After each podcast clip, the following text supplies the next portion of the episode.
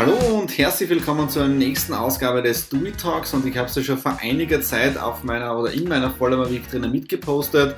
Es hatte geheißen Mr. Do It meets Mr. Bitcoin und heute bin ich hier bei der Coinfinity GmbH. Mir gegenüber sitzt der Max Terdinek. Hallo Max. Servus Thomas. Und heute können wir mal ein bisschen genauer über, über die ganze Bitcoin-Geschichte reden, wie du dazu gekommen bist. Aber erzähl doch gleich mal, wie bist du oder was ist generell mal der Background jetzt da? Also mein beruflicher Background ist, ich habe Informationsdesign studiert hier in mhm. Graz an der FH.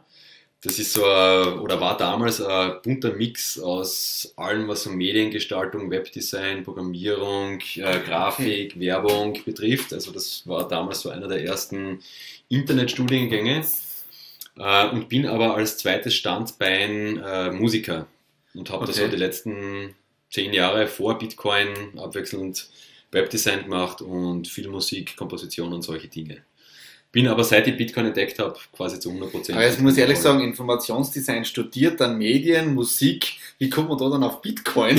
Ich meine, das ist im Finanzbereich drinnen, oder? Ja, das ist ja, das ist ja nicht äh, eine logische Abfolge, sondern das ja, ist genau. ein zusätzliches Ding dazugekommen, genau, ja.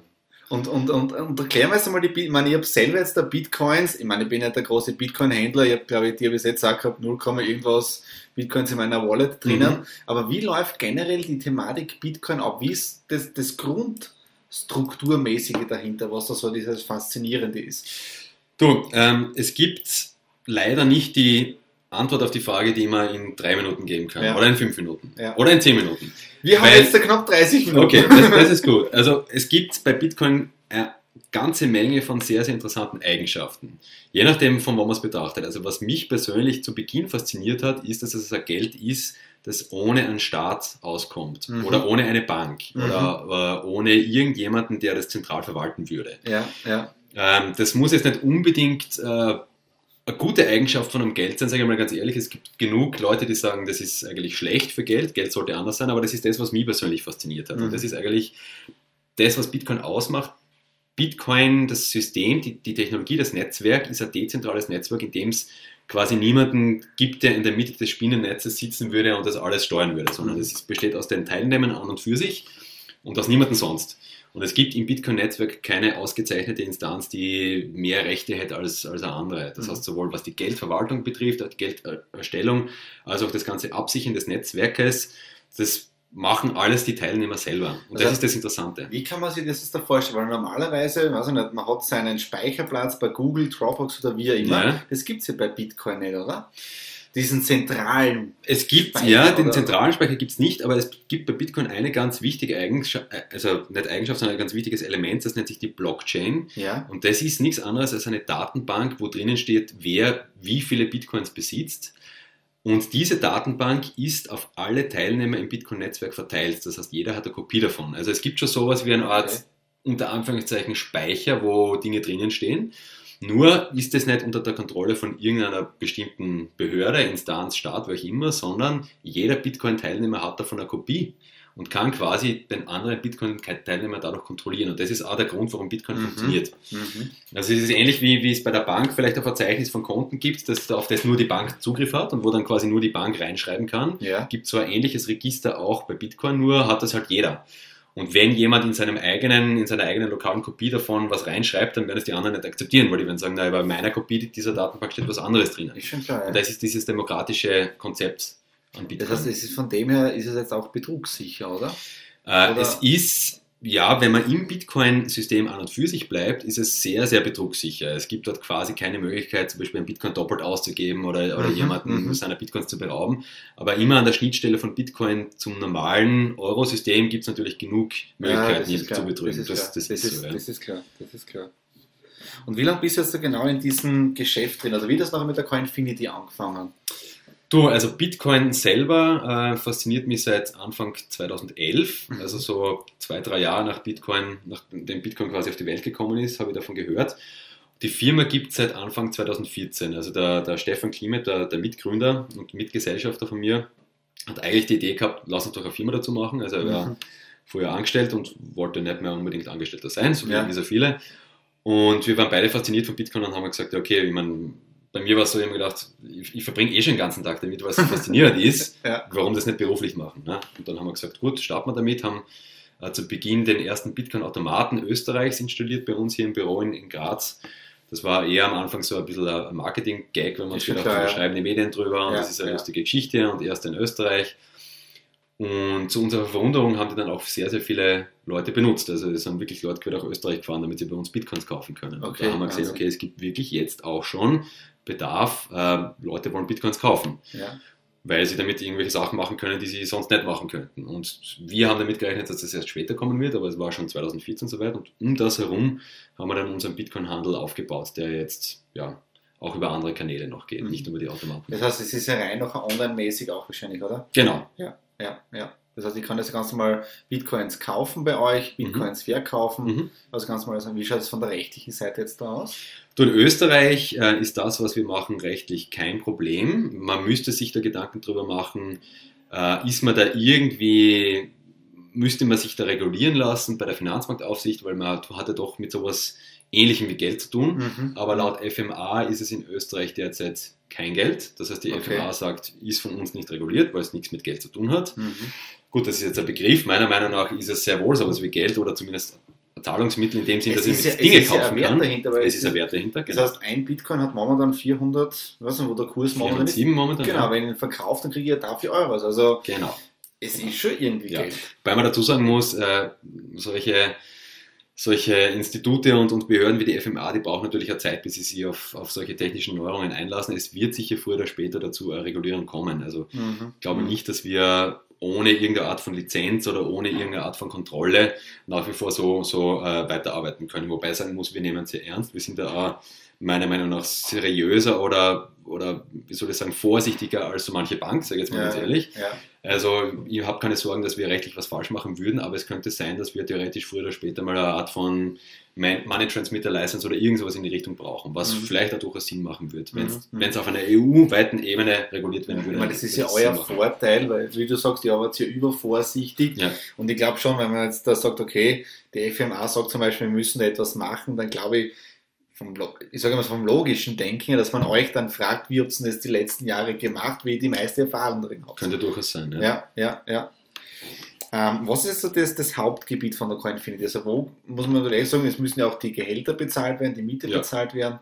Das ist rein so durch den Handel drin. Zum Großteil äh, über den Handel, ja. Wir machen schon ähm, auch als, als zweite Schiene Consulting für mhm. Firmen, die zum Beispiel sagen, finde ich interessant, habe ich schon mal was davon gehört, äh, erklärt mir das einfach, mhm. beziehungsweise ich möchte es als Zahlungsmittel annehmen im Online-Shop, wie geht das? Okay, okay. Oder ich möchte einen, einen, Handelspartner irgendwo anders bezahlen, geht das vielleicht über Bitcoin? Habt ihr da Möglichkeiten, mich da zu beraten? Also Beratung, Consulting machen wir auch, mhm. aber der Großteil äh, unserer Einnahmen kommt äh, ganz sicher übers, über den Bitcoin-Handel ja, zustande. Und ähm, wenn man es hernehmen tut, ähm, wie ist es entwickelt gewesen? Weil der Bitcoin ist ja vom Kurs mal oben gewesen auf über 1000 Dollar, glaube ich. Mhm. Dann wieder natürlich runter. Mhm. Ähm, wie ist es jetzt vom Zahlungsinstrument her? Weil auf der anderen Seite, wenn ich jetzt da 10 Bitcoins drinnen habe, die waren gestern 10.000 wert zum ja. Beispiel mhm. und heute sind es nochmal 4.000 wert.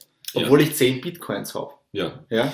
Hängt ganz vom Anwendungszweck ab, sage ich ganz ehrlich. Wenn, Es gibt Leute, die kaufen bei uns Bitcoins um 100 Euro verschicken die Bitcoins sofort an irgendeinen Partner, mit dem sie irgendwie einen, einen, einen Deal machen, um irgendwas zu bezahlen. Mhm. Äh, und der Partner auf der anderen Seite verkauft es wieder automatisch über, über irgendwelche Services in die lokale Währung. Zum Beispiel, okay. keine Ahnung, lass es irgendwo in, in China sein und verkauft es dort wieder für äh, chinesische lokale Währung. In dem Fall ist die Volatilität von Bitcoin eigentlich irrelevant, Relativ weil du ja. verwendest Bitcoin dann quasi nur als Trägermedium für den Wert kaufst den Bitcoin zum Zeitpunkt, schickst ihn gleich wieder weiter, dort wird wieder verkauft. In den fünf Minuten, wo das passiert, wird der Bitcoin relativ wenig schwanken. Du hast von der, von der Schwankung eigentlich gar nichts mitbekommen. Mhm. Wenn du aber Bitcoins kaufst und ein Jahr liegen lässt, bist du natürlich voll dem Kursrisiko ausgesetzt. Mhm. Entweder hast du mhm. mehr oder hast weniger danach. Wobei natürlich es, wenn man sich über die letzten Jahre anschaut, der Trend eher so war, dass Bitcoin äh, langfristig gesehen immer einen Wertzuwachs gehabt hat. Bis, mhm. auf, bis auf 2014, wo er weniger wert war am Jahresende als am Jahresanfang, aber alle anderen Jahre waren so, dass der Bitcoin eigentlich mehr am Jahresende wert war. Es noch diesen großen Kurssprung geben. Das ist ja im Prinzip gehypt gewesen. Du, es hat einige solche Blasen im, im Bitcoin, in der Bitcoin-Preisentwicklung schon gegeben. Also 2013, das war die mit dem, mit dem höchsten absoluten Ausschlag, da ist es von 100 Dollar auf 1000 Dollar innerhalb von wenigen Wochen raufgegangen, ja, was ja, natürlich ja. nichts damit zu tun hat, dass zur gleichen Zeit das die, wie soll ich sagen, der reale Bitcoin-Nutzen um den gleichen Faktor gewachsen wäre, als es Ja, war ja. de facto ein Hype. Das ist halt so eine Spirale, die Medien berichten darüber, dann, Ja, dann liest man, aha, aha, okay, plötzlich hat man Und doch jetzt einen Gewinn. schnell dabei sein. Schnell dabei sein, dadurch kauft man, dann wird es noch, noch mehr raufgehypt. Ne? Irgendwann bricht sowas zusammen. Äh, es war aber nicht die einzige Blase. Es hat schon fünf bis sechs solche Blasenentwicklungen gegeben. Ähm, von 1 Dollar auf 30 Dollar ist sogar, wenn man jetzt den Sprung, den Faktor anschaut, noch um einiges höher. Mhm. Das von 100 auf 1000 ist damals natürlich nicht so aufgefallen, ne, weil es auch noch weniger Menschen erreicht hat. Klar. Es könnte durchaus sein, dass es wieder zu einer Blase kommt und ich sage ganz ehrlich, ich rechne eher damit, dass der Bitcoin-Preis sich nach wie vor über die nächsten Jahre in Blasen entwickeln wird, als Mhm. dass es einfach stabil äh, mit einer konstanten Rate nach oben ansteigen wird. Es ist eher davon auszugehen, dass es einmal Ja. ordentlich raufhüpfen wird und dann wieder runter, runterrasseln wird. Was ist da für die Leute, die sich dafür interessieren? Sollen sie jetzt da eher Bitcoins horten, sammeln, ausgeben, als normales Tauschmittel sehen? Du, Oder- das ist ja das Interessante. Das, es gibt ja nicht nur den einen Nutzen von Bitcoin oder Mhm. den einen Anwendungsfall. Es gibt ja 10 bis 20 verschiedene Sachen. Mhm. Es gibt, ich muss dazu sagen, ich bin ja auch nicht nur einer, der jetzt Bitcoin für einen Zweck verwendet, sondern für mehrere Zwecke. Ich verwende Bitcoin zum Beispiel als eine alternative Wertaufbewahrung. Wenn ich jetzt zum Beispiel ähm, mir Sorgen darum mache, dass möglicherweise unser klassisches Euro-Geldsystem Mhm. nicht so sicher ist, wie wir es gerne hätten, hat man mehrere Möglichkeiten, wo man seinen Wert hintransferiert, beispielsweise Gold, Immobilien, Aktien, was auch immer. Mhm. Und eine andere Möglichkeit ist Bitcoin. Und ich habe einen Großteil dessen, was quasi so mein Nettovermögen ist, in Bitcoin, sage ich ganz ehrlich, weil ich, ja, klarerweise, weil ich in dem Space aktiv bin, aber auch, weil ich schon glaube, dass das eine gute Absicherung ist. Mhm. Warum? Weil mir niemand reingreifen kann. Es gibt keine Bank, es gibt keinen Staat, der sagen könnte, oh, wir haben zu viele Schulden, jetzt werden einmal alle Bürger geschröpft. Das ist bei Mhm. Bitcoin nicht möglich. Ich persönlich kann die Bitcoins kontrollieren und sonst niemand. Das ist sehr interessant in dieser Hinsicht. Ja, ja. Der Zus Zusatznutzen ist, dass ich glaube, dass über die nächsten Jahre Bitcoin nach wie vor im Preis steigen wird, weil es nur eine begrenzte Anzahl von Bitcoins gibt. Genau, das Das ist sagen. quasi so eine Art Inflationsschutz unter Anführungszeichen. Ja. Also die, die 1000 Euro unter der Matratze werden meiner Meinung nach, niemand kann es garantieren, aber wenn meiner Meinung nach in fünf Jahren weniger wert sein als die 1000 Euro, die ich jetzt in Bitcoins ja, äh, umwandle, werden die Bitcoin wahrscheinlich eine höhere Kaufkraft haben. Ja, ja. Ähm, weil das ist eine begrenzte Stückzahl. Da gibt es einen eigenen Mechanismus, glaube ich, drin also bei den Bitcoins. Wie viel können da maximal geschürft werden? Genau. Man, oder erklärt das jetzt, man, ich, ich kenne jetzt das Ganze seit knapp eineinhalb, zwei Jahren. Ja. Mir sagt das Bitcoin-Mining etwas, ja. Mhm. Vielleicht viele Hörer kennen das nicht. Ja. Ja. Dazu Also das. Bitcoin Mining ist, ist ein Prozess, der zwei wichtige Funktionen hat. Auf der einen Seite mal die Entstehung der neuen Bitcoins. Die sind nämlich nicht zu Beginn äh, alle quasi entstanden, sondern die entstehen über die Zeit. Ähm, und zwar dadurch, dass Bitcoin-Miner, sogenannte Bitcoin-Miner oder Bitcoin-Schürfer, äh, dem Netzwerk Rechenleistung zur Verfügung stellen. Mhm. Das ist ein super tolles System, das, das, das Bitcoin ist, aber irgendwie muss es trotzdem abgesichert werden. Es ist nicht so, dass es von selber funktioniert, sondern du brauchst Computer und äh, je mehr Computer, desto besser, die das Netzwerk absichern, in dem Sinne, dass sie Transaktionen kontrollieren und, und die absichern. Und das passiert dadurch, dass Menschen wie du und ich ihre Rechenleistung dem Netzwerk zur Verfügung stellen. Entweder am, am, am Rechner oder indem sie eigene Hardware verkaufen, die nichts anderes Mhm. macht, als das Bitcoin-Netzwerk abzusichern. Das kostet aber Strom, das kostet Anschaffungskosten, die du hast. Mhm. Äh, das macht man nicht einfach so aus Spaß und der Freude. Also ich, ich mache es nach wie vor Spaß und Freude, aber die wenigsten machen es deswegen, weil sie, weil sie dem Bitcoin-Netzwerk nur helfen wollen, sondern Ja. die machen das deswegen, weil sie als Gegenleistung dazu einen kleinen Teil der neu erschaffenen Bitcoins bekommen. Und da hat man eine sehr interessante Möglichkeit gefunden, wie man auf freiwilliger Basis ein ganz großes Rechennetzwerk aufgebaut hat. Und diese Bitcoin-Mining-Algorithmen sind so, dass es intern einfach limitiert ist, dass es nicht mehr als 21 Millionen Bitcoins geben wird. Mhm. Wobei es eigentlich irrelevant ist, ob das jetzt 100 Millionen sind oder eine Milliarde oder, oder, oder 10.000, sondern das eigentlich Wichtige ist, dass es eben in der Menge begrenzt ist und dass es fix festgelegt ist, wie, wie die Bitcoins in die Existenz Mhm. kommen. Ja, ja. Das ist der große Unterschied zu unserem Euro-Geldsystem, wo völlig unbekannt ist, wann wie viele Euros dazukommen. Ja, Allein was jetzt in den Markt reinpumpt. Genau. Also, Genau, wobei man immer dazu sagen muss, das muss man meiner Meinung nach wertfrei betrachten oder jeder muss da selber für sich die Entscheidung treffen, was, was da jetzt das Bessere ist. Es gibt durchaus Leute, die sagen, dass es gut ist, wenn es eine kleine Elite von Ökonomen gibt, die über die Geldmenge entscheiden können. Ich bin eher der anderer Meinung. Ich glaube, dass es gut ist, wenn sowas sehr transparent ist, wenn man Mhm. weiß, wie viele Bitcoins oder wie viele, ganz egal welche, welches Geld, aber wie viele Geldmengeneinheiten wird es geben, wann werden die dazukommen. ist meiner Meinung nach die bessere Variante für ein Geldsystem. Aber wie gesagt, da muss man, ja, da gibt es nicht die, die Antwort, da muss Ist man schon sich, klar, ist schon klar. muss man das, das Aber- anschauen. Jetzt haben wir gerade vorher geredet. Ähm, das heißt, es gibt ja diese unterschiedlichen Arten, wie man Bitcoins nutzen kann Ja, oder auch die Technik dahinter. Weil jetzt hast Ja. du gerade vorher erwähnt, zum Beispiel Geschwindigkeit, Geld zu senden. Jetzt könnte ich mal hergehen und sagen, okay, ich biete eine Dienstleistung an, damit du wirklich innerhalb von fünf Minuten Geld von A nach B schicken kannst und dort dann umtauschen kannst in die jeweilige Genau. Währung. genau.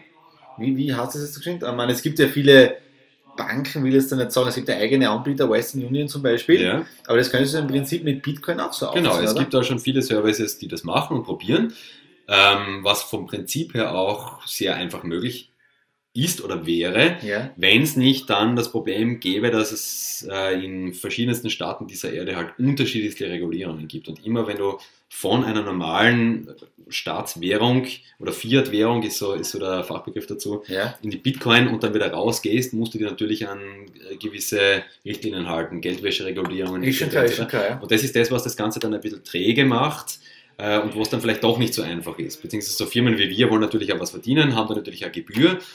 Wenn du im Bitcoin-System an und für sich Geld verschickst, ist das quasi gebührenfrei. Sobald du aber jetzt Bitcoins kaufen musst und dann wieder verkaufen musst, kommen dann doch an beiden Enden doch wieder ein bisschen Das Gebühren gehört zusammen. Ankaufskurs und Verkaufskurs. Ja. Aber je ja. mehr, je mehr Firmen auf den Markt kommen, die solche Gateways schaffen, desto günstiger wird es natürlich für den Kunden. Und ich glaube, dass das in zwei bis drei Jahren durchaus für einen ganz großen Teil der Menschheit eine Möglichkeit sein wird, Geld zu transferieren. Wobei da sein kann, dass den Menschen gar nicht bewusst ist, dass sie überhaupt im Hintergrund Bitcoin verwenden, Na, sondern ja sie werden vielleicht ja, irgendein Service verwenden, das jetzt keine Ahnung moneyspeedytransmission.com heißt oder was auch immer. Gleich aufschreiben. Ja, ähm, im Hintergrund wird dort der eigentliche Geldtransfer nur über Bitcoin abgewickelt, aber die Menschen merken es nicht, weil die schicken Euro hin, auf der anderen Seite kommen Genau, Yuan raus genau, oder Pesos genau. oder was auch immer. Und das Ja. halt schnell und günstig. Also Ja, das wird ja. auf jeden Fall Anwendungsbereich für das Bitcoin-Netzwerk Ja, sein. ja.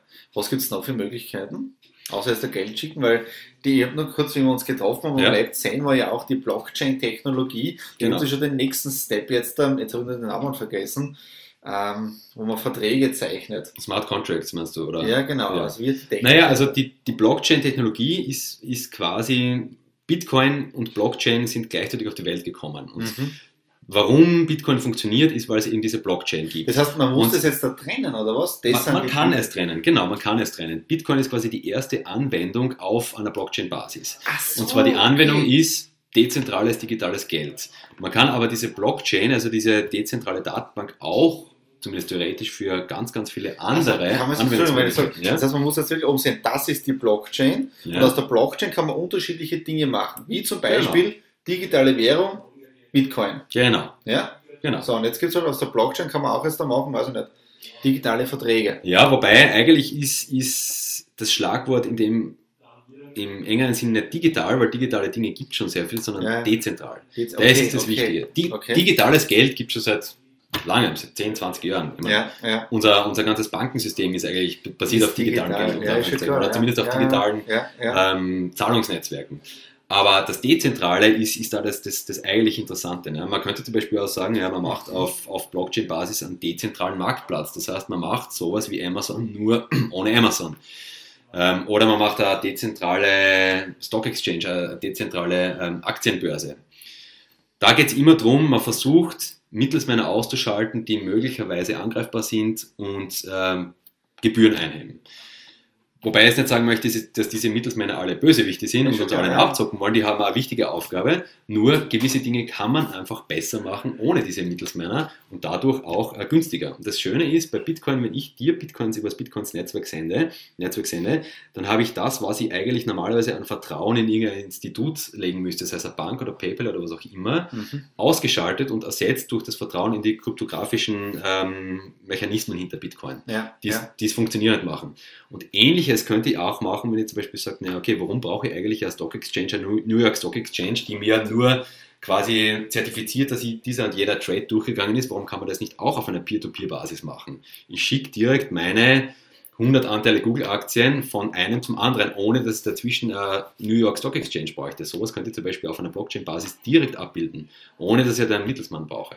Und da gibt es hunderte andere Ich glaube, ich Anwendungsmöglichkeiten. schreibe zum Beispiel rein, ich habe jetzt da 100 Google-Aktien, die wollte ich weghaben. Ja. Und irgendeiner sagt, okay, ich möchte haben, den kenne ich natürlich nicht, weil Ja. das ist ja alles in real time. Genau. Und dann zack, gehen die Aktien Genau. automatisch. Und beide vertrauen darauf, dass die Blockchain das durch diese kryptografischen Mechanismen richtig absichert, was auch bei Bitcoin jetzt schon passiert. Ja. Und die Sache ist erledigt. Und ich habe den gleichen, wenn nicht sogar bessere Sicherheit, als würde ich das über eine Firma machen, wo vielleicht jemand sitzt und in einer internen Datenbank dann doch einmal einen Nuller bei seinen eigenen Aktien dazu tut. ne? Das Ja. passiert ja leider Brauchen wir eh immer. noch anschauen, den Fall Madoff, wo Genau. die Milliarden Genau, äh, äh, auf dem Papier oben waren, aber nichts dahinter gewesen ist. genau. Ja? Also dieses, dieses äh, Stichwort oder dieses Schlagwort Blockchain-Technologie ist momentan das, was ganz, ganz viele auch Risikokapitalgeber äh, leuchtende Augen äh, beschert, weil da einfach unendlich viele neue Geschäftsmodelle drinnen stecken könnten. Momentan auch ein bisschen gehypt, sage ich ganz ehrlich, wie, wie ein bisschen Dot- Dotcom-Blase. Also da Mhm. war es auch so, Mhm. dass plötzlich alles, was er Dotcom gehabt hat, war plötzlich eine Million wert. So ist es nicht. Dass, dass jetzt alles, wo man mit Blockchain drauf, drauf wirft, besser wird. Mhm. Aber es stecken schon sehr, sehr viele interessante Möglichkeiten. Aber da braucht es eine Zeit lang, bis sie herausstellt, wo wird es wirklich dann angewendet werden. Weil die Frage ist aber auch, wie kann man da wieder Geld verdienen? Genau, Weil das- es hilft ja nichts, wenn du jetzt immer Milliarden reinputterst in Technologien, wenn im Endeffekt nichts rauskommt. Genau, ganz Ja. richtig. Okay, also das habe ich nicht. Okay. Ja, und dann gibt es eben noch ein weiteres Schlagwort. Also es begonnen hat das Ganze mit, mit Bitcoin, dann haben sich die Leute darauf besonnen, dass eigentlich die zugrunde liegende Technologie Blockchain eigentlich für andere Dinge interessant ist. Jetzt redet man ein bisschen so über, über das äh, Stichwort Smart Contracts. Das Mhm. heißt, das, was man jetzt eigentlich äh, in schriftlicher Vertragsform irgendwie kompliziert äh, mit Menschen sich ausmachen möchte, kann man in ganz, ganz vielen Fällen, nicht immer, aber in vielen Fällen einfach als Programmiercode abbilden, der dann automatisch und ohne, dass man jemandem vertrauen muss, einfach auf einer Blockchain-Basis abläuft. Mhm. Das ist also momentan so, also Blockchain und Smart Contract ist so ein bisschen, das sind so diese zwei Schlagworte, die, die momentan ja so, so ein bisschen im Raum stehen. Mhm. Und da wird sicher viel an neuen Geschäftsmodellen Und rauskommen. was kann man da zum Beispiel jetzt da machen? So einfache Beispiele, Smart Contract zum Na, ganz Beispiel. ehrlich, äh, eine Bitcoin-Zahlung an und für sich ist schon ein einfaches Beispiel für ein Smart Contract. Ja, ja. Weil da, das, was du normalerweise, wo du einen Vertrag mit einer Bank bräuchtest, wo dir die Bank dafür garantiert, funktioniert jetzt nur durch diesen Bitcoin-Code. Du könntest aber auch sagen, keine Ahnung, du hast einen Smart Contract, einfaches Beispiel sind immer Wetten. ja. Ähm, du hast einen Smart Contract, in dem Contract steht drinnen, ähm, wenn der Van der Bellen gewinnt, kriegst du für jeden Bitcoin, wo du hingeschickt hast, nach einem bestimmten Schlüssel mal irgendwas äh, Bitcoins zurück. Wenn der Hofer gewinnt, dann ist es anders. Ne? Das kannst du abbilden, dann kannst du ein sogenanntes Orakel einbieten. Das heißt, du sagst, du definierst eine Quelle, die quasi die Referenz dafür ist. Mhm. ORF-Website am so und so vielten abrufbar um 20 Uhr oder so. Klar, ja. Alles andere läuft automatisch. Und du weißt genau, ich schicke das dorthin, ich muss nicht darauf vertrauen, dass irgendein Buchmacher oder so das dann so und so macht, sondern es läuft genau in diesem öffentlichen Einsicht über. Smart Contract ab. Und es wird auch der, der Outcome genauso sein, wie es, sein sollte. Das ist ein einfaches Beispiel für einen Smart Contract. Da brauche ich keinen Menschen dafür. Ne? Okay. Das heißt, da fallen mal die ganzen Gebühren weg, die normal immer wären. Genau. Hast du im Prinzip hast du nicht mal Arbeit damit dann Genau. im Hintergrund. Und das Schöne ist, so ein Smart Contract, den kannst du einmal aufsetzen und kannst ihn dann immer wieder verwenden für andere Ja, Anwendungsfälle. ne? ja, ja. Also echt der Wahnsinn. Okay. Also das habe ich nicht gewusst mit Blockchain, Bitcoin, Technologie. Ja. Gut, dass wir zusammensitzen. Ja. Aber wo siehst du jetzt da generell die Technologie oder generell den Bitcoin in den nächsten Jahren? Also wie gesagt, ich bin ein großer, großer Verfechter von diesem ganzen Thema Blockchain-Technologie. Ja, ich ja, finde ja. Bitcoins grundsätzlich ähm, als, als eigene Thematik schon sehr, sehr spannend. Ähm, wir sind aber bei uns in der Firma jetzt auch immer mehr in die Richtung gegangen, dass wir Blockchain als separates Geschäftsmodell sehen, wo man sagt, man kann nicht nur digitales Geld oder dezentrales Ja. Geld darüber abbilden, sondern es Ja. gibt andere Sachen. Aber wenn du mich jetzt spezifisch über, über Bitcoin fragst, ähm, ich weiß nicht, wo Bitcoin in fünf Jahren sein wird. Ich sag's dir ganz ehrlich, wo, wo jetzt wirklich die, der konkrete Anwendungsfall sein wird, wird Bitcoin, vorstellbar ist zum Beispiel, dass Bitcoin sowas wie digital, digitales Gold wird. Das heißt, Mhm, mhm. äh, es wird quasi ein Wertspeicher, so eine Art äh, Krypto-Gold-Standard unter Anführungszeichen, weil das sowas wie eine dezentrale digitale Währung oder eine Kryptowährung in Zukunft äh, stark da sein wird. Davon bin ich sehr, sehr stark überzeugt. Also es gibt so viele Vorteile und das wird man nicht mehr zurückerfinden. Man wird dann nicht mehr sagen, okay, wir verwenden es jetzt nicht mehr, es war ganz schön und gut, man kann dafür äh, so viele tolle Sachen machen, aber gut, wir lassen es wieder bleiben. Das wird nicht passieren. Gleich wie man, wie man E-Mail quasi erfunden hat, auch nicht mehr gesagt hat, okay, wir Jetzt legen haben wir eh. WhatsApp, das brauchen wir eh mehr. Genau. Ja, Also- ja.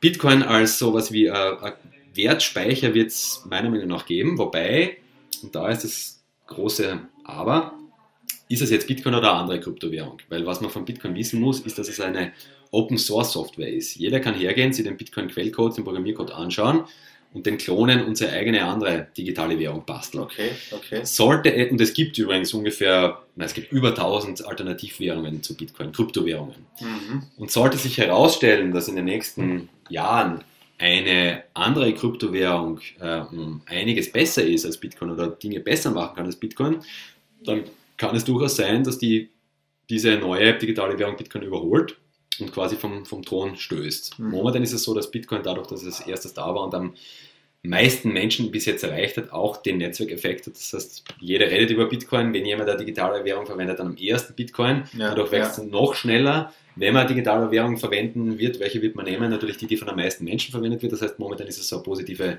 Rückkoppelung. Wird auch so bleiben. Außer es passiert irgendwas Großartiges mit Bitcoin. Also man weiß es nicht. Wenn jetzt die ganze Welt einheitlich oder alle Regierungen gleichzeitig beschließen würden, ab morgen ist Bitcoin verboten, wir sind natürlich relativ schlecht bestellt um Bitcoin. Ne? Da wird wahrscheinlich eine andere, Bitcoin, äh, andere digitale Währung Bitcoin überholen. Aber die dürften ja das gleiche Problem haben, weil es ist eine Kryptowährungen Ja, und damit, ja, ich glaube, sitzen alle in einem Boot ist, drinnen. ist richtig. Ja. ja, ja. Aber ansonsten gehe jeder davon aus, dass Bitcoin sowas wie eine Art neuer Krypto-Gold-Standard werden Mhm. könnte. Das heißt, man sollte das heißt auch in seiner Anlagestrategie ein bisschen mit einfließen lassen. Also sagen wir mal so, man sollte zumindest drüber nachdenken. Also Ja. ich möchte niemanden dazu raten, Geld, das er anderweitig sonst besser brauchen könnte, jetzt in Bitcoins zu stecken. Mhm. Würde ich nicht machen, weil Bitcoin ist, wenn man es als Investmentprodukt betrachtet, ein absolutes Hochrisiko-Investment. Das muss man bewusst sein. Ne? Aber wenn man mit dem Gedanken spielt, Geld zu investieren, weil man es gerade äh, rumliegen hat, ist es schon naheliegend, vielleicht mal nachzudenken über Bitcoin. Nein, ich meine, so eine Streuung, man hat immer sein Genau. Finanzportfolio, man, weiß ich nicht, man hat 100.000 Euro, man hat, ich nicht, 5.000 Euro hat man Gold drinnen, Ja. ein paar tausend Euro vielleicht in Bitcoins, Ja. Immobilien, Aktien, wie immer, das ist ein rundes, Genau, schönes ganz, Portfolio. ganz richtig. Ja. Ja, ja. Na, echt interessant. Ähm, zum Schluss noch, weil wir sind jetzt schon 26 Minuten im Gespräch, Mhm. da sieht man, wie die Zeit vergeht. Ich frage meine, meine Gäste, Do-It-Tipp. Ja? Mhm. Was für einen Tipp hast du generell jetzt? Der Do-It-Tipp, so Kryptowährungen, Blockchain, was fällt da so spontan ein? Also ich würde sagen, einfach Smartphone zur Hand nehmen, das hat jeder, einfach einen App Store öffnen und ein Bitcoin-Wallet installieren. Das dauert zwei Minuten, kostet überhaupt nichts. Ähm, dann hat man das Ding am Telefon und das ist ja das Interessante bei Bitcoin. Man kann darüber äh, fabulieren und philosophieren und man kann es einfach mal ausprobieren. Und wie gesagt, also ein Bitcoin-Wallet zu installieren Ja. und äh, Bitcoins mal hin und her zu schicken, geht ganz, ganz einfach. Also ich würde mal jedem empfehlen, wirklich eine Bitcoin-Transaktion in echt zu machen vielleicht mal zu einem Bitcoin-Stammtisch zu kommen oder wahrscheinlich kennt der eine oder andere eh jemanden, der schon Bitcoins hat, mal um einen Euro Bitcoin vielleicht äh, rüber zu schicken und es mal Ja, ja, auszuprobieren. ja. Das wäre auf jeden Fall eine, eine ganz einfache Sache, wie man das System kennenlernen kann. Bei meiner Meinung nach wird es äh, in ein paar Jahren so sein, dass digitale Währungen einfach omnipräsent sein werden. Mhm. Und es wird dann Leute geben, die sich nicht damit auskennen und es wird Leute geben, die sich schon frühzeitig informiert haben und das verwendet haben. Wird ähnlich sein wie bei E-Mail. Ne? Irgendwann wird jeder E-Mail verwenden oder Smartphone. Man kommt nicht drum herum. Ne? Früher oder später ist es dann soweit. Du musst dir einfach diesen neuen Möglichkeiten auch nicht beugen, will ich nicht sagen, aber das einfach nutzen. Ja? Ja. Es hilft nichts, wenn die Leute sagen, ja, das haben wir ja, das haben wir noch nie gebraucht. Jetzt ist die Zeit anders, ja, und man muss halt mit dem Ganzen mitentwickeln. Ja? Genau. Aber spitzenmäßiger Tag gewesen, muss ich echt sagen. Ähm, wir bleiben sowieso in Kontakt, Max. Auf jeden ja, Fall. Und sag mal danke für dieses tolle Gespräch. Danke dir, Thomas.